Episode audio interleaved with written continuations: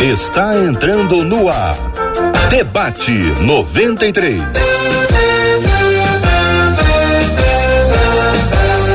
Realização 93 FM. Um oferecimento Pleno News. Notícias de verdade.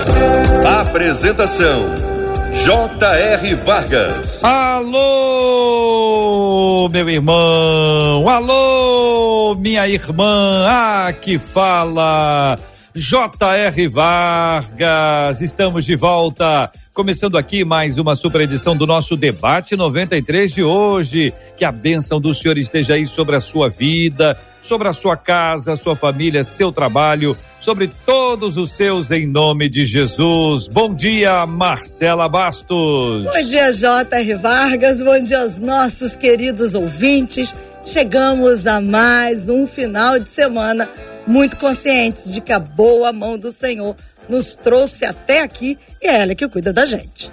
Com o sorriso de Marcela Bastos, vamos abrir as telas e apresentar as feras que vão nos fazer sorrir no programa de hoje também. Bom dia, pastora Ana Paula Vimer. Bom dia, pastor Elvis Breves. Bom dia, pastor Luciano Regis. E o sorriso da Marcela já traz pra gente aqui a sinalização de que vamos ter um programa pesado, o tema não é fácil, o tema não é simples, mas vamos tentar arrancar um pouquinho de sorrisos. Vamos sorrir um pouco aqui entre nós, aproveitando a presença do pastor Elvis Breves, que é um grande comediante. Eu quero desafiar você, ouvinte amado, a compartilhar conosco alguma história engraçada ou uma piada. Olha, olha aqui no meu olhinho aqui. Piada que você pode contar na frente da igreja. Por favor, né? É, na frente do pastor, né? Crente não conta piada, né? Na frente do pastor, então abre seu olho, nós estamos de olho aqui em você. Você vai mandar essa história engraçada. Ou a piada tem que ser rapidinha, tá? Tem piada que não é piada, a gente chora, porque não acaba nunca. E tem história que não é engraçada, é trágica, é um humor que não se deve contar porque ele acaba criando dificuldades para outras pessoas, aquele tipo de exposição. Então tem alguma história? Quer contar? WhatsApp. Marcela, conta aí qual é o nosso WhatsApp da 93 FM. Eu vou cantar então, que já vai começar a piada que é comigo cantando. 21 96803 8319 93 FM. Esse comentário da Marcela. Cara, piada, o pastor Luciano já logo riu. Não, o pastor então, Luciano Ana Paula, vamos lá, elogia, Ana Paula. Ana Paula. Maravilhosa, amiga. Muito bem, tá bom até aí, muito bom. Elogio, elogio na medida certa. Então é o seguinte, você pode encaminhar para o nosso WhatsApp a sua história engraçada, uma piada que você possa compartilhar. Nós vamos ouvir uh, daqui a pouquinho e o pastor Elvis Breves vai separar uma bela história ou uma piada que ele possa contar aqui para os ouvintes da 93 FM no final do programa de hoje. Então eu quero chamar a sua atenção, venha para cá, vem estar com a gente aqui na 93 FM. Estamos em 93,3 MHz, estamos no aplicativo o app da 93 FM, estamos nos podcasts. Você é só procurar aí um dos agregadores de podcast, vai procurar Debate 93 Espero que a gente se encontre lá também. Mas pode assistir com imagens o programa de hoje. E é com imagens que você vê o nosso sorriso. Você vai me ver sempre aqui sorrindo. Que Cid Gonçalves, esse é uma figura. E aqui, toda vez que eu entro no ar, ele está sempre me fazendo sorrir. Você vai ver como? Na nossa página no Facebook. Acessa lá, rádio.93 101.3 FM. Aliás, você já chega, já pega e já compartilha aí na sua página do seu Facebook e diz para todo mundo: Debate 93 está no ar, você vai aprender muito. Você corre também para o YouTube.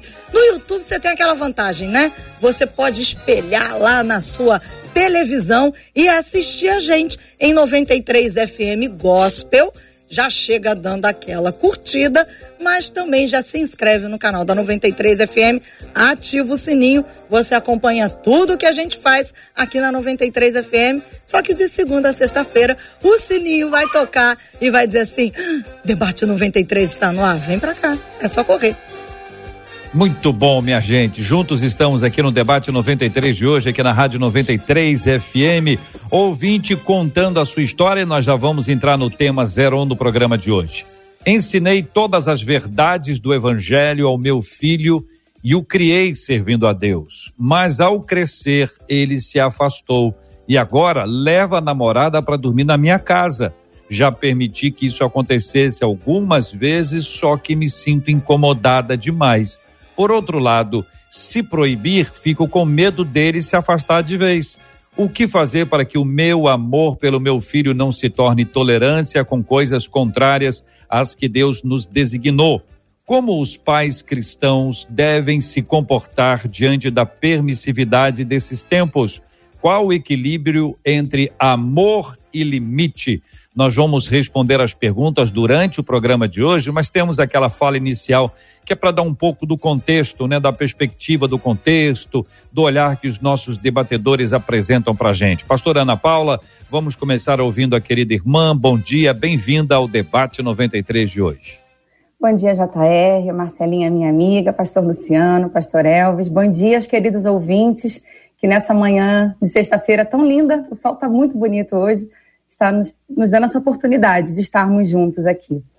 É um relato de uma mãe que está sofrendo, né, JR? A gente percebe na fala dessa mãe uma dor, porque, como ela mesmo diz, ela ensinou seu filho nos caminhos do Senhor, e eu acredito que para um pai, para uma mãe, o maior presente né, ter um filho nos caminhos do Senhor, mas por algum motivo, que ela também não apresenta qual, esse filho decidiu seguir outros caminhos que não foram os que ela ensinou.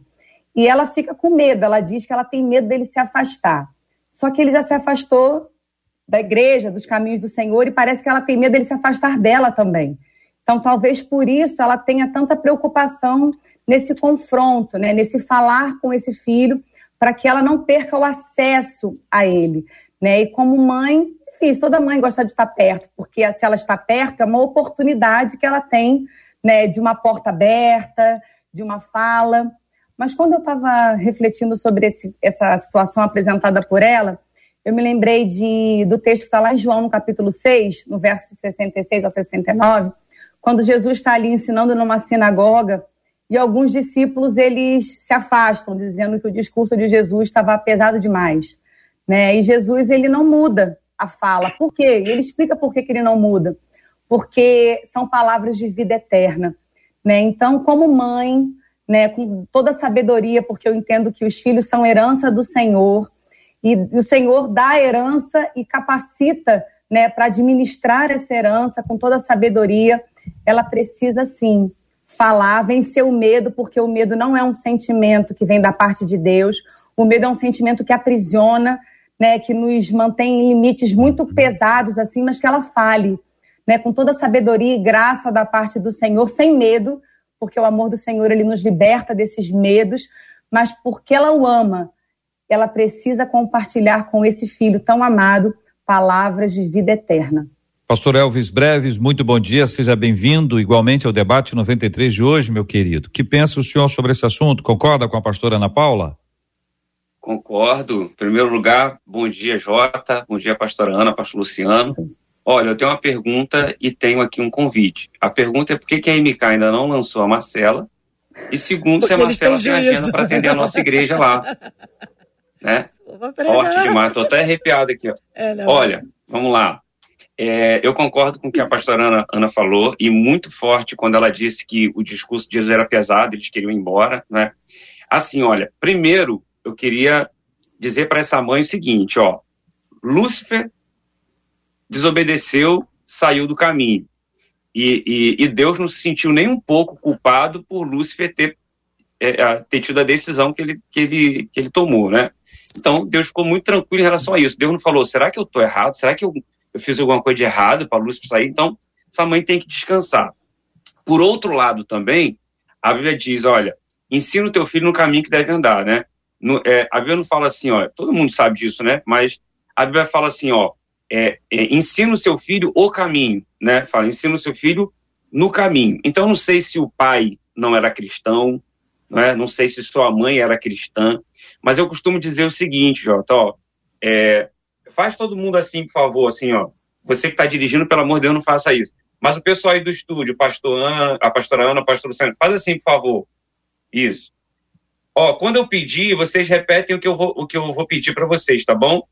Vamos lá. Põe a, põe a sua mão é, na nuca, por favor. Ah, é porque demorou, né? Tem um delay, né? Internet é bom por Tem um delay. disso. É, tem um delay. Até chegar aí você raciocinou. Mas geralmente, na, a, a, quando está na igreja com muita gente, as pessoas põem a mão na testa também. Porque elas estão vendo eu colocando a mão na testa, mas eu estou pedindo para colocar na nuca. Então, assim, as pessoas elas vão seguir muito mais o que você está fazendo do que o que você está falando. Né? Então, eu não sei é, é, se foi ensinado, mas se também o filho viu os pais vivendo o que eles falavam, entende? Agora, essa mãe precisa descansar, porque ele vai voltar não é? Ele vai voltar. É uma fase que ele está passando que muitos adolescentes, quando saem da adolescência para a juventude, eles vão lá fora, dão um passeio, vive lá, mas daqui a pouco ele vai voltar. Porque depois, se, tiver, se der tempo, é lógico, eu vou falar, filho é semente. Pastor Luciano Regis, bom dia, bem-vindo. Tendo ouvido a pastora Ana, o pastor Elvis, o senhor concorda com os dois, discorda dos dois? Que pensa o senhor sobre esse tema? Bom dia, querido Jota, cantora Marcela Pastora Ana, Pastor Elvis, eu concordo, bom dia a todos, concordo, você ouvinte também. Eu concordo e, na verdade, é, no decorrer do debate, acho que a gente pode trabalhar até bastante a abertura dos dois pastores, que, que, que trouxeram uma ampliação muito boa. Agora, a gente precisa entender que a gente vive num momento muito complicado, um momento que também nos força a cuidar e a tratar da nossa família. Momento de pandemia, ele foi um momento, tirando a, a, parte ruim da doença em si, mas ele foi um momento em que todos nós fomos obrigados a repensar conceitos, atitudes, o que nós fazíamos em casa como exemplos, olha a mão na testa ou na nuca, que foi colocado pelo pastor Elvis, a postura que nós tomamos, porque muitas vezes é muito mais fácil a gente falar do que exemplificar. E dentro de casa, nós arrastamos muito mais com os nossos exemplos do que com as nossas falas. E aqui nenhuma palavra contrária ou tentando é, dizer que essa mãe está errada, em hipótese alguma. Mas já trazendo essa ampliação no debate, né? Quando nós cuidamos de família, nós precisamos arrastar com o exemplo. Aliás, em Deuteronômio 6, quando Deus é, vai trazer esse ensinamento através de Moisés, ele pede para que o pai arraste seus filhos no tempo todo através do exemplo, através da palavra, que em todo o tempo comentasse da palavra, é, colocasse, inculcasse, é, colocasse a força na cabeça dos filhos os testemunhos da glória de Deus, dos milagres de Deus, dos exemplos do que Deus fez em sua vida, do que Deus fez na vida do povo. Então, em Deuteronômio 6, Deus pede para que todo o povo faça isso em todo o tempo, que escrevesse nos umbrais da porta, marcasse a casa, para que os filhos, observando isso, pudessem seguir e arrastar. Como o pastor Elvis também já falou aqui sobre Provérbios 22, ensinar a criança no caminho que deve andar, ensinar a criança no caminho que deve andar é a nossa obrigação enquanto pais. Seguir a orientação é obrigação deles enquanto filhos. No entanto, parece paradoxo, não é? Há um abismo entre isso. Por quê? Porque nós imaginamos que todo ensinamento será posto em prática 100%, mas nem nós colocamos. Nem nós praticamos 100% de tudo que aprendemos. E que bom que isso seja assim, porque existem coisas que a gente aprende corretamente, existem coisas que a gente aprende de maneira errada. Mas, no entanto, quando se trata do caminho do Senhor, da palavra, dos princípios de Deus, essa palavra, esse caminho, esses princípios com o decorrer do tempo, gerarão maturação nessa criança. Então, por mais que nessa transição de adolescência e juventude ele se perca por um tempo, se nós olharmos para a história bíblica, qual profeta não teve problema com os filhos? Quais os reis que não tiveram problema com os filhos? Todos nós temos problemas porque é normal. É normal em períodos transitórios que as dúvidas cheguem, que nós questionemos coisas e não consigamos as respostas e por isso a gente se afaste, mas não é normal que Deus deixe de agir, de cumprir sua palavra. A palavra de Deus sempre será cumprida. Então, nesse aspecto, a palavra inicial, para que a gente possa mergulhar na palavra aqui sobre este conselho, nós vivemos um momento de lapidação familiar. E esse foi o legado benéfico que infelizmente a Covid-19 que veio deixou, mas esse é o legado benéfico.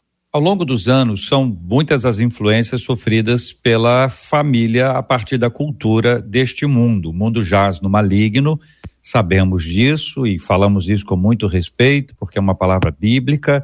Temos a realidade de uma geração incrédula, de uma comunidade incrédula, de uma força muito grande, diabólica, seja por opressão ou possessão, para destruir os valores cristãos. Aí chegamos num ponto aqui para entrar na história da, da nossa ouvinte, que diz que o filho cresceu e se afastou, e agora passou a levar a namorada para dormir na casa dela.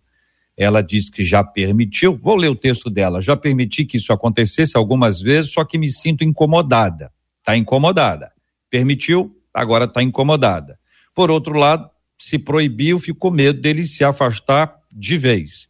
Então, este exemplo, ele é um, entre outros, mas ele traz para a gente de forma palpável essa realidade da influência, da permissividade, da autoridade, do se sentir mal, mas a necessidade de se posicionar. E aí, gente? Eu estava lembrando, JR, de um, de um episódio em 1 Reis, no capítulo 1, no verso 6, quando ali Davi já está idoso, né? E aí começa aquela questão daquela tensão da sucessão do trono, né? E aí um dos filhos dele, Adonias, ele tenta usurpar o trono que era prometido a Salomão. Né? E diz ali que Davi nunca tinha contrariado o seu filho, né? dizendo por que fez isso ou por que fez aquilo. Então, isso é uma realidade né, que, que, que, mais uma vez, se destaca da necessidade dos pais, né, em muitos momentos, como o pastor Luciano colocou, esses momentos de transição, eles são muito importantes. E há necessidade, sim, dos pais, né, quando for necessário, chamar atenção de contrariar, porque assim, fato é, gente, essa, essa dinâmica de hoje diz para essa garotada, né, para essa geração mais nova, que o que eles têm que ser é ser feliz, né, a qualquer custo, a qualquer preço. O importante é você seguir seu coração. Só que as gerações mais antigas, né, não sei se foi o pastor Elvis ou o pastor Luciano que citou Deuteronômio, quando Deus orienta o povo assim, compartilha, fala dos meus feitos, ensina o que vocês já viveram. Isso é uma necessidade que se faz presente. Por quê? Porque os mais velhos, né, a geração que veio antes, tem mais maturidade. Eu, eu, sou, eu sou diretora de escola, eu sou professora, e é muito comum a gente ver hoje crianças e adolescentes gerindo lares, sem a menor maturidade para isso. Por quê? Porque é esse adolescente, é essa criança que dita as regras da família. E eu falo para as mães, falo, mãezinha, ele não tem maturidade para escolher ainda o que lhe cabe e o que não lhe cabe, o que é bom e o que não é bom.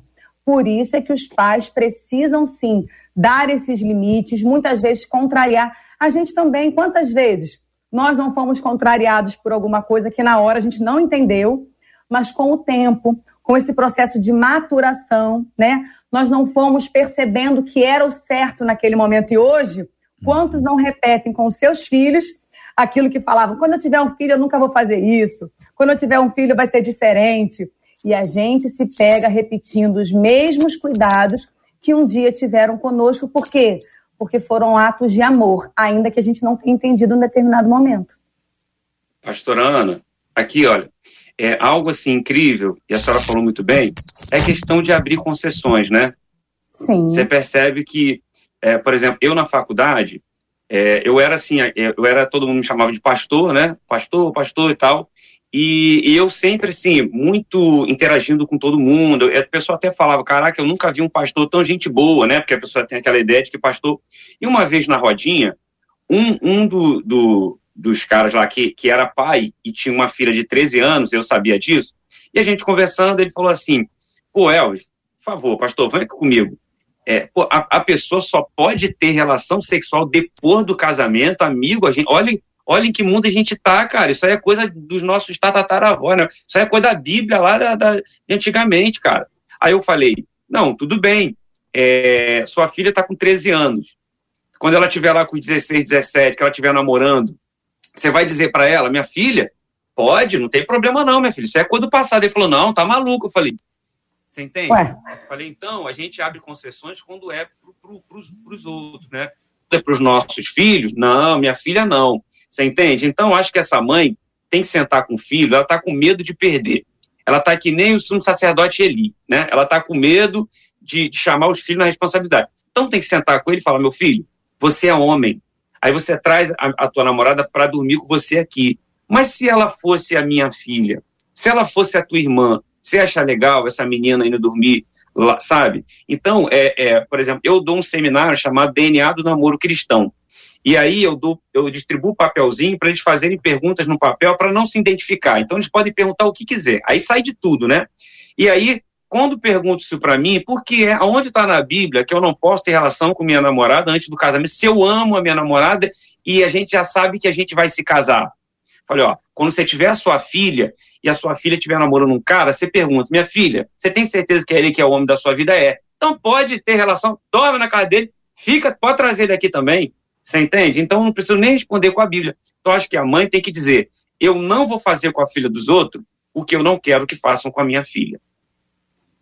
E se é, ele existe... já é um homem, né, a ponto de querer levar a namorada para dormir em casa, ele tem, também tem que ter maturidade para enfrentar, né, as demandas que essa decisão dele podem vir a trazer. É, eu acho que a palavra é, que o JR até pensou muito bem é permissividade. Nós vivemos numa geração, é, nós fazemos parte dessa geração, para que a gente não se exclua disso, em que, por exemplo, aqui temos pastores, temos pastores que nos estão acompanhando, ouvindo, familiares de todos os tipos nesse exato momento.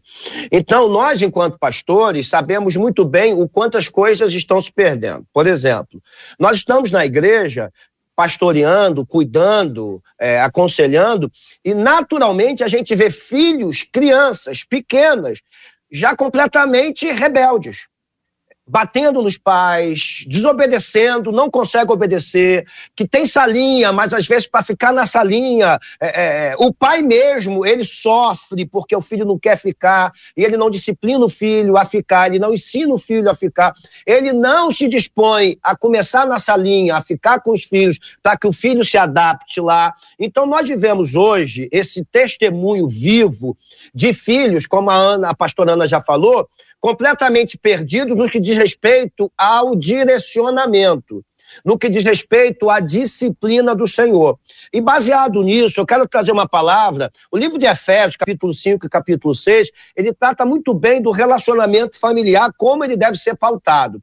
E o versículo 4 do capítulo 6 diz que os pais devem ensinar os filhos, primeiro, sem provocar ira. Significa que eu não ensino meu filho brigando. Eu ensino meu filho, me perdoe a redundância, ensinando. Muitos pais não têm mais paciência para sentar com o filho, sobretudo depois de um erro, e ensiná-lo biblicamente. A gente é liberto pela verdade, não por uma pseudo-verdade, não pela similaridade da verdade. Conhecereis a verdade e a verdade vos libertará. Se, pois, o Filho vos libertar, verdadeiramente sereis livres. Essa é a função do Espírito Santo. Ok. Mas a nossa função é ministrar a verdade. Então, hoje os pais não querem perder tempo de ensinar as crianças, de ensinar os adolescentes, de impor limites. Mas o texto que eu estou usando aqui, versículo 4 de Efésios 6, ele não para só não provocar ira aos vossos filhos, mas ele diz: mas ensine com a disciplina do Senhor. O que, que é isso? É colocar a pessoa, o jovem, a criança, o adolescente, é levar ele a aprender. É fazer com que, em nome de Jesus, ele entenda. Então, se eu sou permissivo, eu quebro um princípio cristão. É óbvio que quando eu colocar normas e regras na minha casa que precisam ser baseadas na palavra de Deus, não no que eu penso, não no que eu acho, mas na palavra de Deus, porque Deus não tem compromisso com o que eu acho. Deus tem compromisso com a palavra. Se a palavra for aplicada, ela vai frutificar. Ela pode não frutificar a princípio, mas ela vai frutificar no seu devido tempo. Agora, se eu sou permissivo, se eu quero alegrar o coração dos meus filhos, se eu quero me tornar, e esse é um problema dessa geração sem limite, nós nos tornamos amigos dos nossos filhos e não mais pais. Nós temos que ser amigos? Claro que sim, mas, sobretudo, somos pais, porque nós temos a responsabilidade da herança que está na nossa mão, que vem de Deus, porque os filhos são herança do Senhor. E se eu perco essa herança, eu presto, eu presto contas a Deus com relação a isso. E se eu cuido, se eu disciplino, se eu levo ele a aprender ou ela a aprender, a responsabilidade já não é mais minha. Mas enquanto na minha casa se obedece os meus princípios. Deixa eu perguntar uma coisa aos queridos debatedores, pastor Ana Paula, pastor Elvis, pastor Luciano, aqui no debate 93 de hoje, aqui na Rádio 93 FM, nós vamos ouvir os nossos ouvintes, que eles têm falado sobre esse tema, Marcela vai vocalizá-los, mas eu quero perguntar a vocês o seguinte, nós, nós aprendemos a vida toda, é isso? A vida toda nós estamos aprendendo alguma coisa. Sim. E a vida toda nós estamos ensinando alguma coisa. Então não existe o limite para o tempo do ensino. Não. E a questão é, alguém pode ter ensinado errado, porque não tinha aprendido. E agora que aprendeu, pode voltar e passar a ensinar aquilo que aprendeu. Porque é sempre tempo de aprender e sempre tempo de ensinar. Marcela. JR, por aqui, a gente tá com pais, mães, por exemplo. Uma mãe disse assim: Eu confesso a vocês que eu já fui omissa nessa questão quanto ao namoro do meu filho. Já vou ler o WhatsApp de duas outras ouvintes que diz assim: Uma delas, passo exatamente por isso. Meu filho também se afastou dos caminhos do Senhor. Ele era músico e agora ele leva a namorada para dormir lá em casa. Eu já falei com ele. Falei com ele, conversei com ele sobre pecado. Disse que Deus não aceita isso, mas não adianta nada. A coisa que eu posso fazer agora é orar por ele. O meu esposo não concorda, mas também não se posiciona. Há um outro aqui, esse outro WhatsApp dessa outra ouvinte. Só um minutinho, Marcela. Vamos só dar uma, uma, uma palavrinha sobre esse assunto. Acho que o pastor Luciano quer, quer se posicionar, se eu, se eu li bem aqui. É que quando um casal, né, e são os pais, e aí o marido, é, ou o contrário, um dos dois é omisso, parece que a balança fica mais, mais complexa. É isso, pastor Luciano? Então, exatamente, JR, porque ela disse, eu só posso orar. Não, ela não só pode orar, ela pode intervir. E se o marido dela está omisso, ela precisa chamar esse marido a uma conversa, diz, olha, tá tudo errado, você é o chefe da casa, é o sacerdote da casa, você precisa se posicionar. Mas se ele não se posicionar, ela se posiciona. O que ela não pode é permitir que isso continue acontecendo. É, é, colocando uma desculpa numa oração. A oração também tem a parte da ação, da atitude, não apenas do pedido, entendeu? É isso, Ana Paula. Vi que você quer se posicionar também. Exatamente, porque na verdade esse filho ele está ditando as regras da casa dos pais dele, quando que na verdade essa casa tem um, responsável, tem uma mãe, só que ele está fazendo aquilo que ele, enfim, que ele acha que ele quer fazer. Né? E muitos pais caem nessa sedução que o pastor Luciano falou, que ele falou que sim, querem ser amigos. Eu nem digo amigos, mas querem agir como parceiros. Sabe aquele parceiro que concorda com tudo, que está junto em todas as furadas? Porque, assim, amigo de verdade é aquele que fala a verdade porque ama o outro. Tipo assim, cara, tu tá errado. É, o que você está fazendo vai te levar para um caminho ruim. Agora, só que parceiro não. Parceiro vai para tudo quanto é furada junto, parceiro abraça a causa. E não é desse jeito. Pai e mãe têm sim a sua responsabilidade de ensinar o que é certo e o filho também tem que aprender, como o pastor citou lá a questão de Efésio, né? Filho tem que respeitar pai e mãe e não é uma atitude de respeito fazendo isso, né? Obrigado, Marcela. Pode voltar, por favor. Antes desse próximo WhatsApp, JR, inclusive, enquanto a pastora Ana Paula falava sobre essa questão da parceria, pai, mãe, e o pastor Luciano, eu me lembrei de uma matéria que eu li um pouquinho antes de vir para o debate daquela atriz Drew Barrymore. Ela deu uma entrevista e ela disse que para as filhas dela, não sou e nunca serei amigas de vocês. Amiga no sentido de ser amiguinha. Ela estava dando uma entrevista e ela disse assim: porque quando eu era pequena percebi que não tive limites, disse, é, foi o que ela disse. E a partir do momento que ela percebeu que aquilo havia feito mal a ela, ela disse que hoje ela diz para as filhas: amo vocês, eu, eu quero o melhor para vocês. Agora, amiguinhas, nós nunca seremos, foi o que disse Essa atriz que nem crente é. Agora, o outro WhatsApp diz assim: Estou ouvindo o debate, eu estou aqui pensando, diz a ouvinte. Eu sou desviada da casa do Senhor há alguns anos. Confesso a vocês, eu bebo, eu fumo, mas eu não aceitei que a minha filha de 16 anos dormisse com o namorado na minha casa. Porque além de ter um outro filho menor, eu aprendi dessa maneira na palavra. Ela não aceitou. Me falou coisas terríveis e me deixou. Foi morar com o namorado. Hoje nós estamos separadas. Dói demais essa separação toda. Eu nem falo com a minha filha porque eu não aceito, não serei uma mãe liberal e me culpo demais por tudo. JRS ouvinte que está nos acompanhando.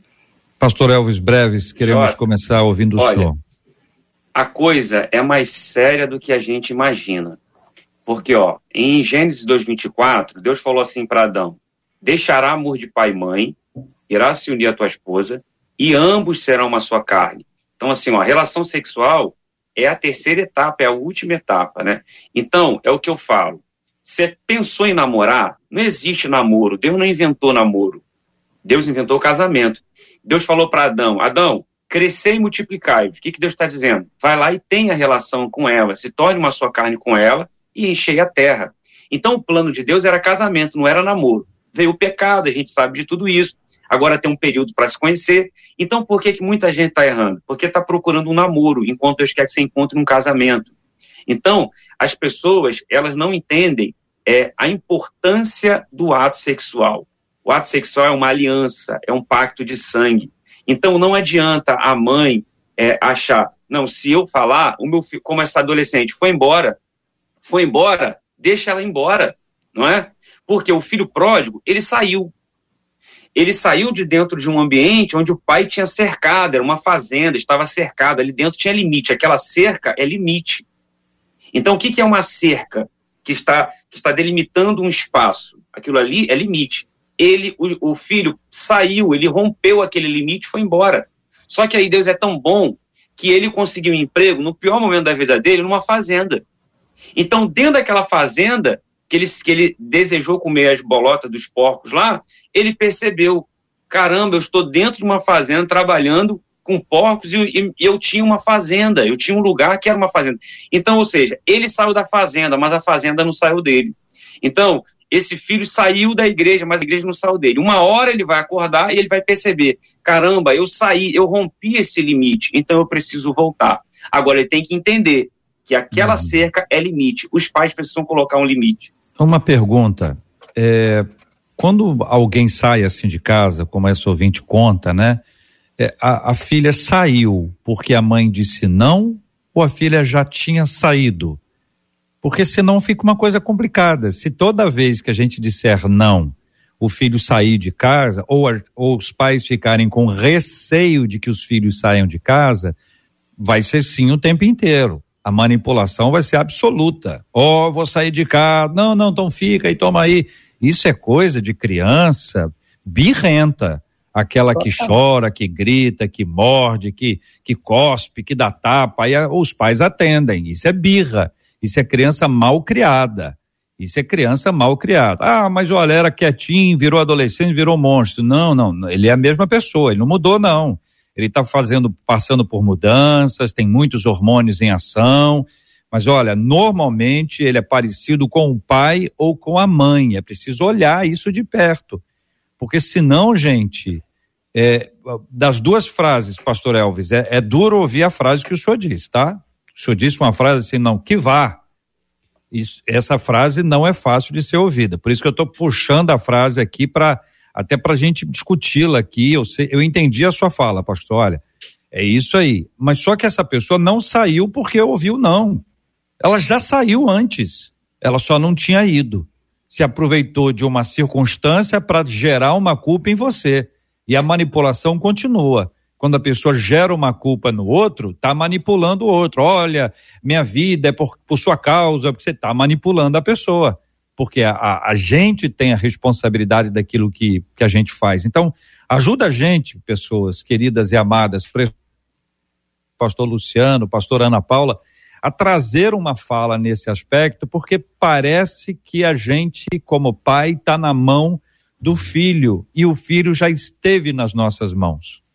Então, Jota, deixa eu dizer uma coisa para essa mãe e para tantas outras ou pais também que estejam vivendo um momento como esse, desse exemplo específico que a gente está tratando.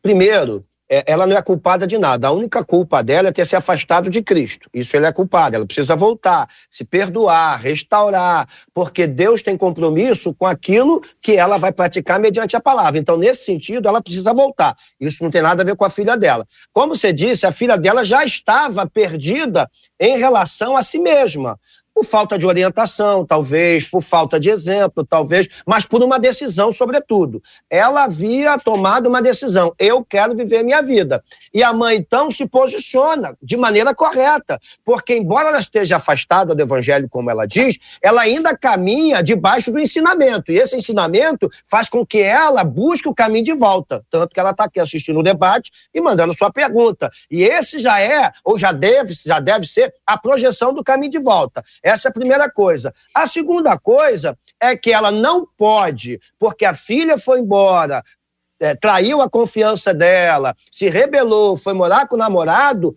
é, permitir que essa ruptura permaneça.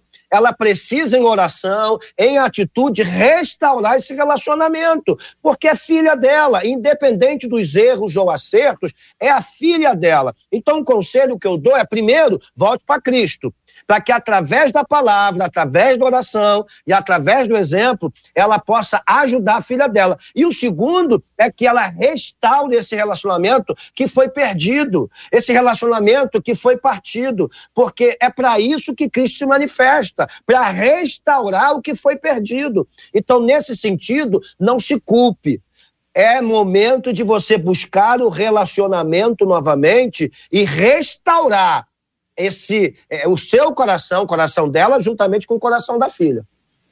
E assim também, né, pastor? Muitas famílias têm uma dificuldade com a colocação dos limites, porque logo vira conflito. Não necessariamente precisa ser conflito. Né? Eu acho que essa questão do, do, dos limites, né, das regras da casa, essa questão dos relacionamentos, isso é algo que precisa ser construído. Como o JR colocou, claro, a gente vive em constante processo de aprendizagem. Né? Quando nós nos entregamos a Cristo, nós nascemos de novo. E quantas famílias né, viviam de um jeito, né, e aí tem uma experiência com o Senhor, e essa dinâmica começa a mudar, porque aí vem para dentro da casa a palavra de Deus. O que Verdade. até então era permitido passa a não ser mais. Por quê? Porque nós queremos viver uma vida que agrade a Deus. Toda mudança né, tem os seus processos de adaptação. Dependendo da faixa etária dos filhos, cada um vai ter aí uma, uma, uma manifestação dessas novas regras, desses novos hábitos. Mas, assim, é uma construção que não precisa ser por conflito. A palavra já nos ensina, né? Não é por força, não é por violência, é pelo Espírito Santo. Agora, isso também não tira dos pais, ah, então já que é pelo Espírito Santo, deixa ele fazer. Não. Os é. pais têm uma autoridade que foi dada por Deus, sim. E, e os pais podem ser firmes sem ser grosseiros, sem perder a, né, as estribeiras. E muitas vezes as pessoas não sabem discordar sem se aborrecer. É possível sim. Né? Quando o JR falou das, das birras, né, vira e mexe na escola, quando a gente contraria alguma criança, a primeira coisa, eu vou me embora dessa escola. Aí eu falo, uma pena. Uma pena porque você aqui é amado, a gente quer o seu bem, né? Quando a tia fala alguma coisa que você ficou triste, é porque é para que você não sofra mas se você não está feliz, né, a gente pode conversar com a sua família. Mas assim, eu vou ficar muito triste se você for embora. Mas é sim, é um comportamento infantil. E esse comportamento infantil, infelizmente, ele não está apenas restrito mais à infância. Ele está na juventude, ele está nos adultos, porque até mesmo o nosso relacionamento com Deus. Quantos adultos, quando Deus não dá alguma coisa que ele quer, não atende alguma oração, vou-me embora, pega a bolsa, não também não vou mais servir a Deus, não. Ele não gosta de mim porque ele me disse não. E o dizer não é uma prova de amor também. Aí que a gente Pastor fica, Ana. pastor Elvis, com a imaturidade dos filhos e a imaturidade dos pais. Então nós temos dois grupos aqui, pais e filhos, ambos imaturos. O que, que vai dar nisso aí? Ô, Jota, é, é muito interessante assim, ó, porque a gente não ensina os nossos filhos a frustração. Né? Todo sentimento tem um porquê, tem um para quê. Então, por exemplo, o pai chega no mercado com o filho. É, minha filha, por exemplo, ela chega no mercado, ela quer tudo. É. Ela quer aqueles brinquedinhos que tem um negocinho que abre assim, aí não tem nada dentro, que custa 12 reais, 14 reais, 16 reais, né? E aí ela quer porque quer. Aí eu falo para ela, não, filha, não. Em algum momento eu dou, em outros momentos eu não dou. E ela tem o dinheirinho dela, tem o cofrinho dela. Né? Aí, quando ela quer ir para o mercado, ela vai para o mercado e ela quer comprar com o dinheiro dela. Fala, mas é o meu, então eu posso. E mesmo com o dinheiro dela, eu falo, não, hoje você não vai comprar. E aí eu vejo criança caindo no chão dentro do mercado, fazendo pirraça, rolando. E aí os pais, para não passarem vergonha, porque está todo mundo vendo, ele vai lá e compra. Outros pegam o filho e dá uma coça. Então, assim, o, o pai tem que sentar, como eu faço com minha filha, eu abaixo e falo assim, filha, quando eu falo para ela que não vou comprar e ela fica triste e ela quer chorar, eu falo, filha, isso que você está sentindo é frustração, né? Porque você quer uma coisa e você não conseguiu. Então você tem que aprender que nem tudo que você deseja você vai ter. Né? Então, esse é um sentimento de frustração. Aprenda a lidar com esse sentimento. Hoje, papai não vai comprar, hoje, papai não pode comprar. Então, a criança, quando ela esperneia no mercado e o pai dá, então, toda vez que ela, que ela deseja algo e ela não é atendida, sabe, ela vai se frustrar. Você entende? E toda vez que ela chora, que ela esperneia, ela dá uma coça, né, ela vai achar também que tudo que ela deseja, ela não pode desejar, porque senão ela vai apanhar da vida. Então, acho que está faltando os pais ensinarem. Quando eu disse assim, Jota, ó, é, eu nem me atentei para a palavra tão forte que eu disse, deixa que vá, eu tenho uma filha, sabe? Eu nem ia chegar para minha filha e falar que você vá. Mas assim, ó, é, se tratando do filho pródigo, o filho saiu porque o pai financiou a saída dele. O, o pai me dá a minha herança. Se não tivesse dado, ele ia para onde? Sem dinheiro. Você entende? O pai financiou, o pai, o pai falou assim: ó, eu vou pagar a sua saída, pode ir, mas eu sei o que eu gerei dentro desse ambiente aqui. É o que o pastor Luciano falou: a mãe precisa voltar. Então, o pai, o pai, o pai com toda certeza falou: pode sair, eu sei que você vai voltar, porque o que eu gerei aqui dentro desse lugar, o ambiente de reino que é a nossa casa, que é o nosso lar, eu duvido que você fique fora de casa por muito tempo. Então, uma coisa interessante, Jota, que, que o pastor Elvis falou da filha dele, eu tenho também uma de cinco anos, né? Eu passo pelas mesmas coisas. Ela é terrível. Ela quer tudo, faz parte da idade. Ela vê, chama atenção, ela quer, ela pede tudo. Bala, então, não tem jeito.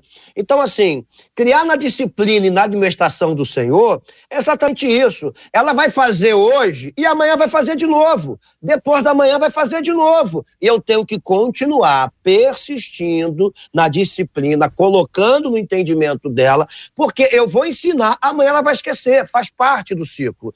Mas eu preciso ensinar e admoestar todos os dias. É isso que os pais precisam entender. A gente não, é não para porque as pessoas erram, a gente continua. Não, não, é mais fácil conversar antes de ir para o mercado? Ou seja, conversar no momento que não há crise, estabelecer esses marcos, esses fundamentos, essas bases. Aqui não aí, adianta, não. Não. eu estou dizendo o seguinte: é que na hora do mercado, lembra da nossa conversa, me parece que aponta para um foco diferente. O foco não é o não, o foco é a conversa. É. E a conversa foi estabelecida em ambiente seguro, após o lanche, após o almoço, após o jantar, barriguinha cheia, olhinhos já satisfeitos, que às vezes, a, a, quando a pessoa só conversa no mercado, e não estou dizendo que não vai ter a briga lá, mas quando a pessoa só conversa na hora da crise, ela não tem condições de estabelecer as bases, porque ela quer resolver a crise. E o problema não é a crise, a crise vai ter o tempo inteiro. O problema é a base. Não teve conversa, não teve. Não estou dizendo que é o caso dos. Já estou explicando outra vez. A gente precisa falar no momento sem crise, para no momento da crise lembrar que houve a conversa. Mas se não houver a conversa na hora da não crise, na hora da crise é que é que não vai ter mesmo. Então a conversa, essa e a conversa é educação, né? Como é que você está educando com a conversa, com o diálogo, com a fala, com a construção disso. Isso não é uma coisa fácil. Por exemplo, qual o equilíbrio entre amor e limite? É, o amor e o limite devem ser compatíveis, porque a impressão que dá dentro dessa pergunta que a nossa ouvinte apresentou e vai aparecer na, na tela para você que está acompanhando a gente pela internet interagir, é que parece que é o não é, é o não amor e o sim é o sim, eu te amo. E pode ser exatamente o contrário. Pode ser que a pessoa, ao dizer não, esteja dizendo eu te amo. E ao dizer sim, pode estar dizendo eu não me importo. Não me importo. Se vira, fica à vontade. O, o não é de Satanás, o sim é de Deus. É verdade. Não, então, assim, é, início de tudo, Gênesis, Deus cria o homem, cria a mulher. Libera-os e diz: olha, só não toca aqui. Nessa árvore, medo do bem e do mal, você não vai tocar, porque se tocar, você morre. Então Deus ama, entrega tudo, mas impõe limites. Como o exemplo do filho pródigo, da fazenda com cerca. A gente ama, ensina e impõe limites. Na porta da escola da minha filha, como é em todas, tem lá sempre a barraquinha de pipoca. A minha filha, no início, chorava, espeneava aquela pipoca. Conversa. Hoje, ela já me olha para saber se pode ou se não pode. E ela tem direito a um saco de pipoca por semana. A questão não é a pipoca. A questão é que se ela come pipoca às 5 e meia da tarde, ela chega em casa e não janta. Então a questão é ensinar de que o problema não é isso, é que se você fizer isso, você pode impedir que outra coisa aconteça de bom na tua vida. Então o amor e o limite precisam caminhar juntos nesse sentido, porque o limite, ele não te prejudica, pelo contrário, ele te projeta. E quem ama impõe limites. Parece que na perspectiva desse, desse, desse atual tempo que a gente vive, né, que amor e limite eles estão em lados opostos da balança. Quando que, na verdade, amor e limite, eles caminham juntos, né, de acordo com os princípios do reino de Deus. O pastor Elvis citou a ilustração do muro, né, e muitas vezes a gente vê o muro apenas como limitações. Mas aí eu me lembro das figuras das antigas cidades muradas. As cidades muradas, elas tinham sim os limites né, de circulação do povo, mas elas também eram proteção contra os ataques externos, porque dentro da cidade o povo estava protegido. Só que muitas vezes a gente vê aqueles muros apenas como barreiras, né? São limites da minha liberdade, são limites para a minha felicidade. Então a gente quer romper com esses muros, mas quer continuar tendo acesso aos cuidados, à proteção daquele muro. E aquele muro, na verdade, gente, desse amor que nos protege, esse amor de Deus, que quando diz não, é um não em amor, para que a gente não seja exposto a sofrimentos desnecessários, para que a gente não venha a ter colheitas né, que não foram em nada planejadas por Deus. Esse limite, ele é a expressão do amor de Deus. Mas como, não sei se foi o pastor Luciano ou o pastor Elvis que falou, né? A gente entende o não como se Deus não me amasse. Se meu pai me diz não, se minha mãe me diz não, porque ele não me ama, ele não quer o meu bem quando que na verdade o não ele é um ato de amor, sim. Muito bem, Marcela Bastos.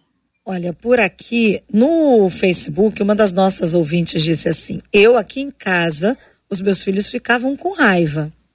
Mas eu nunca deixei, porque eu preferia agradar ao meu Deus. E hoje, os meus filhos me agradecem por tudo o que eu coloquei limites. Uma outra ouvinte que agora nos escreve como filha. E ela diz assim: Gente, olha, eu sou prova disso. Eu me precipitei, não ouvi os meus pais, sofri porque fui desobediente, porque quis pular etapas.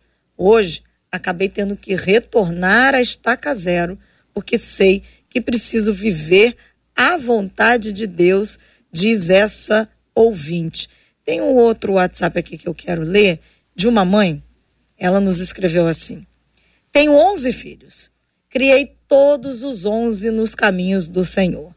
Culto doméstico, levava eles a serem presentes e participantes em todas as questões da igreja. Procurei e procuro ser exemplo de serva de Deus para que os meus filhos não vejam pais, uma mãe na igreja e outra em casa, para que eles vejam a verdade inteira, ela diz. Não foi fácil, mas eu segui nesse modelo. Dois dos meus filhos, depois de casados, se desviaram. Confesso para vocês, eu fiquei transtornada. Fiquei muito para baixo. Sofri demais. Foi então que eles me chamaram e disseram: Mãe, no momento nós estamos, a desculpa deles, né? Sem condição de seguir, mas a nossa fé está firmada em Cristo E nós queremos dizer para a senhora: a senhora sempre foi e será um exemplo de serva de Deus para nós. Não se culpe, mãe. A falha é nossa. O seu trabalho foi feito. E ela encerra: Oro incessantemente para que eles voltem, mas parei de me culpar depois dessa conversa. Na nossa casa, as regras são as nossas, minhas e do meu marido, e graças a Deus contamos com respeito dos nossos filhos. Somos uma família unida, apesar de todos os problemas que temos. Amo os meus filhos. E mesmo eles não sendo todos adultos, às vezes ainda alguns adultos ficam aborrecidos, mas só durante alguns dias. Depois eles retornam, conta essa mãezinha de 11 filhos. Essa mãezona, né? Arrasou. Boa. 11 filhos. Meu Levou Deus. a risca, crescer e multiplicar. hein? Fiquei curioso para saber o nome, o nome do, deles. Talvez todos Que em geral é a mesma letra. A pessoa, quando tem muito filho assim, escolhe uma letra e vai até o final. Aí quando chega Ou no final, é melhor parar, hein? Melhor parar. Muito obrigado aos nossos queridos ouvintes pela participação de cada um deles com a gente hoje aqui no Debate 93, enriquecendo o debate, trazendo perspectivas, pontos de vista que nos ajudam a enxergar muito além, como sempre fazem os nossos ouvintes ao longo de toda essa semana. Nós recebemos muitas contribuições, das quais nós citamos aí algumas. Marcela foi lendo, foi lendo. É um registro que representa o todo, o todo. Muito obrigado. E até para você que participa pelo chat do Face ou chat do YouTube, às vezes seu texto pode não ter sido lido aqui, mas quem está no, no chat está lendo e você está edificando. Por isso, tenha sempre cuidado com o que você escreve para que seja algo que vai edificar e abençoar a vida do outro. Ô, Marcela, e aí, aquela história da- das histórias engraçadas, você já tem aí? Já está pronta? Então, vamos lá, tem aqui. Não, você já está pronta? Então, Tá, pera um tá minutinho pronta. que nós vamos estabelecer como é que vai ser o julgamento aqui, que é o seguinte, vai são, ser por são número duas, de... tá? São duas? São duas, isso. Ué, É. Caiu uma? A informação que eu É. recebi, as segundos foram três, mas tá bom, vamos ficar com duas. É. Fica mais fácil então. São Duas. duas. E nós vamos eleger a melhor pelo número de Ks. Tá bom? Por exemplo, é engraçada, K. Muito engraçada, KK. Muito, mas muito engraçada, KKK. E aí o número de Ks vai eleger, porque é isso que a gente faz. E quem está acompanhando a gente pelo Face, Mar Marcela, elege alguém para acompanhar aí pelo Face e elege alguém para acompanhar pelo YouTube e vamos descobrir agora qual é a mais engraçada. Os debatedores vão eleger e os nossos ouvintes também. A gente vai ter um tempinho para que seja feita a, a apuração e na sequência a Marcela volta com o resultado. Vamos então, é história ou é piada? Nós temos aqui uma piada e a outra é história. Ok? Olha, então vamos começar Vamos pela começar piada. com a piada. Um italiano, hora depois, disse assim: o brasileiro é, é burro, né? Ele bota uma casa em cima da outra e escreve lá em cima: é difícil. Cuidado da IPP do Vila Lages, apóstolo Antonia do Espírito Santo. Maravilha. Então os ouvintes agora podem aí, pode botar aí. História 1, um, quantos Ks você está colocando nessa história? Os de- debatedores na sequência vão dar o seu voto também, tá bom? Então, história 1, um, quantos Ks? 1K, 2K, 3K, quantos Ks você dá para essa primeira piada que você ouviu aqui no debate 93 de hoje? E aí, Marcela? Agora vamos para o segundo. Boa tarde, povo de Deus. Aqui é a Elaine de Belfor Roxo. A minha história engraçada é: um dia eu entrei na farmácia e o meu ex-namorado estacionou o carro na porta da farmácia. E quando eu saí de dentro da farmácia, ele tinha tirado o carro, posto em outra vaga. E, gente, exatamente outra pessoa com o mesmo carro colocou na vaga. Eu saí lendo a bula do remédio. O que, que aconteceu? Entrei dentro do carro do rapaz, ainda chamei de meu amor. O rapaz olhou para mim, eu olhei para ele, eu falei: ele, você não é meu amor. Eu, gente, que mico que eu paguei. Entrei dentro do carro errado. História 2, quantos K? Você coloca dois e, e o número de casos, para não confundir, para a gente poder ter, ter tranquilidade aqui na apuração. Marcela, apurando aí, os nossos queridos ouvintes estão encaminhando pelo chat do Face, pelo chat do, do YouTube, também participando pelo WhatsApp. Se der, acho que não dá para a gente apurar pelo WhatsApp agora, é, mas tem que botar história 1 um, história 2, senão dá confusão. Mas vamos ver o que, que a gente consegue apurar aqui. A pastora Ana Paula, história 1, um, quantos Ks? Um. Um K. História 2, quantos Ks? Quantos derem? Dois, Quantos derem? três, quatro. Pastor Luciano, história 1, um, quantos Ks? Um K. Um K. História 2. Três. Três Ks. Muito bem. Pastor Elvis, história 1, um, quantos Ks? Um K. Um K. História 2. KKKKKK. Vários Ks. Muito bem. Então aqui, Marcela, no nosso, na nossa mesa aqui, nas nossa, na nossa tela, ganhou a história 2, com vários Ks. Como é que está aí o Facebook e o, e o YouTube? Quem está ganhando? Posso te falar do que eu estou acompanhando aqui no WhatsApp, que eu estou conseguindo. É, história 2 também com muito mais de vários Ks, viu? O pessoal tá mandando aqui. No Facebook. Ah, o que, que é isso aqui, Raidson? é o quê? Ah, ah, tá.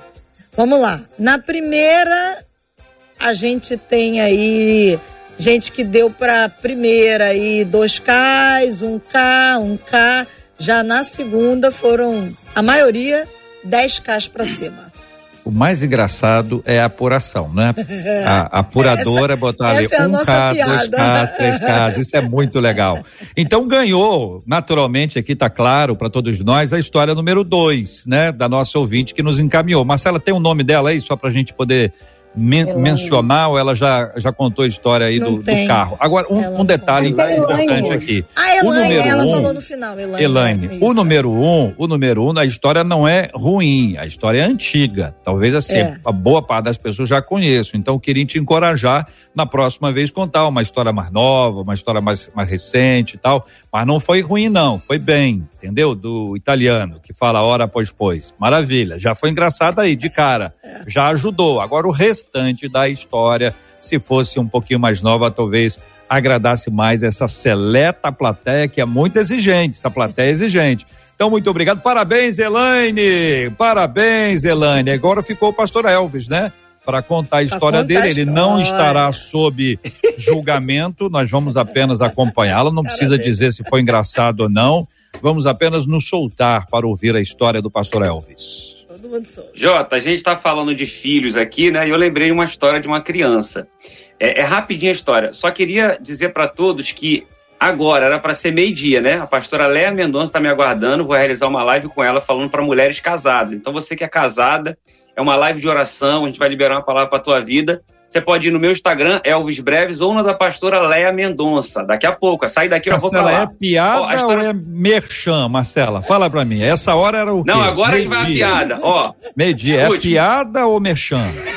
ou essa foi a o piada? pastor Essa foi a Jota, piada? O pastor pregando, pastor pregando na igreja, todo entusiasmado, pregando, é, toda hora ele parava, parava, parava e dizia assim: quem irá nos levar, livrar da ira vindoura? E pregava e pregava e parava e dizia: quem irá nos livrar da ira vindoura?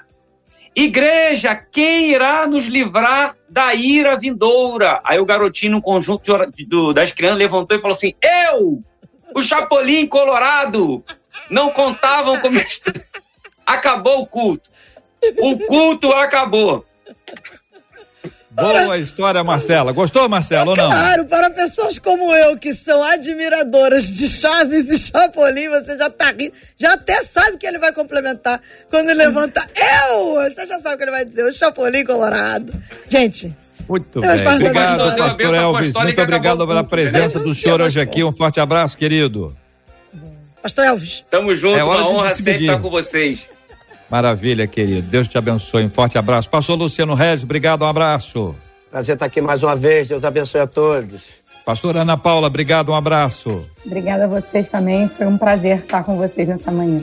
Marcela. JR, só quero encerrar dizendo que uma das nossas ouvintes aqui pelo WhatsApp dizendo que benção, esse debate foi todo para mim e quero citar a Lídia Moura, que ontem estava nos assistindo pela primeira vez e hoje ela disse assim: Que palavras do céu para as nossas vidas. Eu estou amando.